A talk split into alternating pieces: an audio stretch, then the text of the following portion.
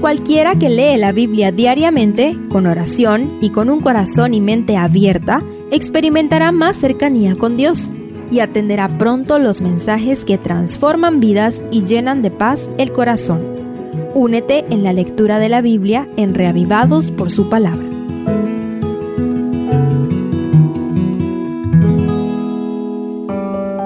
Salmo 122 Definitivamente es otro salmo de los peregrinos que se cantaba en el gozoso viaje a Jerusalén para adorar a Jehová.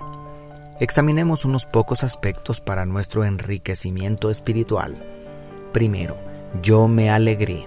Después del breve sobrescrito, el salmo inicia en primera persona. David habla desde la experiencia personal vivida. ¿Cuántas veces anheló volver a Jerusalén para adorar a Dios en el templo? ¿Lo puedes creer? Porque David vivía en Jerusalén. Primero estableció allí la capital de su reino y su palacio, y luego trasladó el arca del pacto. Sin embargo, dice con profundo sentir, yo me alegré con los que me decían, a la casa de Jehová iremos. El versículo 1. Y luego habla como si el haber estado en la santa ciudad antes haya representado una gran bendición personal en el verso 2. El amor de David por la casa de Dios fue inigualable. Representa el mismo gozo para nosotros asistir a la casa de oración con nuestros familiares y amigos. ¿Es un gozo para nosotros invitar a otros? Segundo, Jerusalén, ciudad edificada. A partir del verso 3, las cámaras abandonan a los peregrinos para enfocar a la santa ciudad. Me encanta el sentido que da la nueva versión internacional al verso 3. Jerusalén, ciudad edificada para que en ella todos se congreguen. Una traducción que traslada la interpretación que hace la Septuaginta y revela el anhelo divino de reunir a todos en su glorioso reino. Enseguida el verso 4 describe a las doce tribus haciendo la peregrinación ordenada en la ley de Moisés hacia el centro de culto establecido por Dios, el cual llegó a establecerse en la majestuosa ciudad de Jerusalén.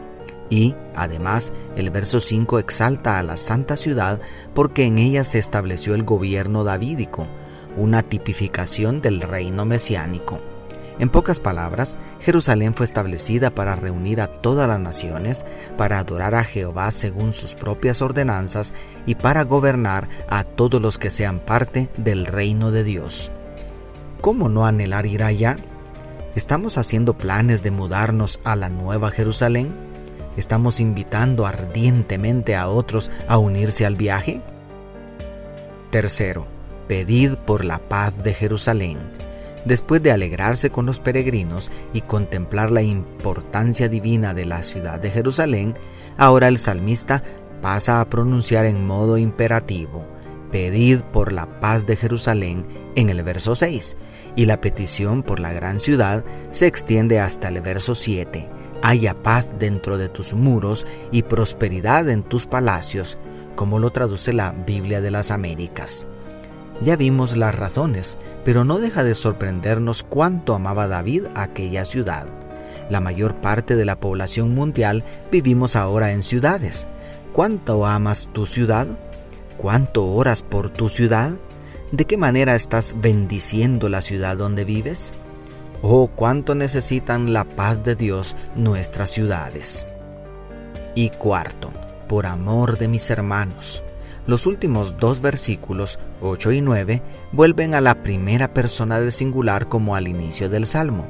Ahora el salmista expresa su noble compromiso de procurar la paz de la ciudad de Jerusalén, pero ahora ese anhelo está anclado a algo más fuerte que el orgullo nacional y el deseo de recibir prosperidad y bendiciones.